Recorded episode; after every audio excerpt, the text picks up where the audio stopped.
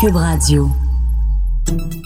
Salut, c'est Charles Tran avec l'équipe dans 5 minutes. On s'intéresse aux sciences, à l'histoire et à l'actualité. Aujourd'hui, on parle de guerre, de guerre spatiale. We must have American dominance in space. À la fin du mois d'août était lancé aux États-Unis le US Space Command, le commandement spatial américain, une force militaire de l'espace qui relève de la US Air Force et dont la mission est de montrer très clairement au reste du monde que pour les Américains, l'espace est plus que jamais un territoire conquis et à protéger. Bienvenue dans la nouvelle ère de la géopolitique spatiale. De l'autre côté de l'Atlantique, à l'occasion de la fête nationale du 14 juillet, le président français Emmanuel Macron l'annonçait aussi fièrement. Un grand commandement de l'espace sera créé au sein de l'armée de l'air. Celle-ci deviendra à terme l'armée de l'air et de l'espace. La France se lance donc elle aussi avec la création d'un commandement militaire spatial. Ça commence petit, 200 personnes dans une unité dédiée basée à Toulouse, dans le sud du pays. La capitale de l'aérospatiale avec son usine Airbus. À terme, il est possible toutefois que ce nombre augmente considérablement avec la constitution d'une vraie force de l'air et de l'espace. En 2015, les Russes ont aussi lancé leur propre force spatiale. Bon, quelles sont les raisons pour cet engouement de l'espace? Surtout que aujourd'hui encore, l'espace est beaucoup plus une zone de coopération entre pays que l'inverse. Pensez à la Station spatiale internationale.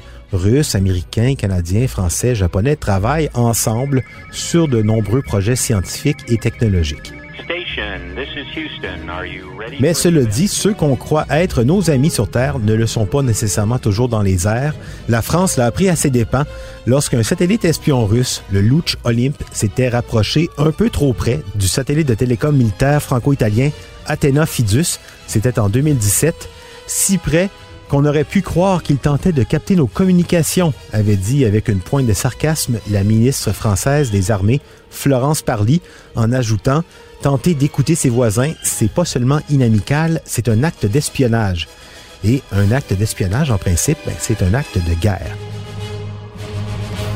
Avoir la capacité de se défendre pour, mettons, neutraliser un satellite un peu trop curieux, c'est une des volontés derrière la création du commandement de l'espace annoncé par la France en juillet dernier, parce que, il faut bien le dire, hein, de plus en plus nos activités quotidiennes, et pas seulement militaires, dépendent de satellites. Chaque jour, chaque personne utilise normalement entre 10 et 40 satellites juste pour communiquer ou se localiser. On comprend donc l'intérêt d'une présence spatiale pour s'assurer d'avoir son mot à dire en haut aussi.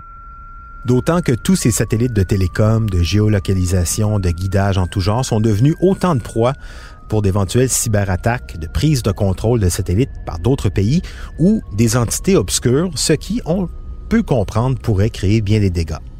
Donc l'espace devient une priorité pour les pays qui en ont les moyens, les États-Unis, la Russie, la Chine, l'Inde, Israël, le Japon, la France, le Canada, sans doute un peu, mais pour le moment, c'est comme pour tout, ou presque, on reste très dépendant des Américains sur la question. L'espace est donc devenu un lieu de pouvoir comme les autres.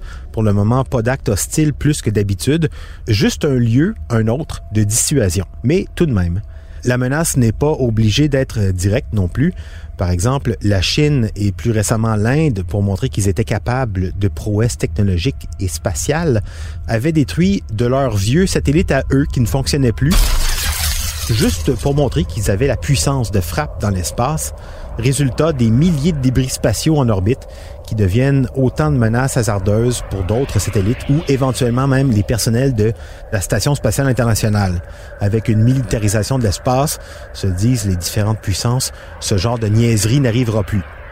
Finalement, autre enjeu majeur de l'espace au milieu de la militarisation, il y a la privatisation de l'espace. SpaceX, Amazon, les autres qui envoient des satellites, des missions d'exploration, ça change vraiment la donne en haut. Et c'est pour ça que les armées de très grande puissance, les Américains très loin en tête, se lancent dans différents programmes militaires spatiaux. C'était en cinq minutes.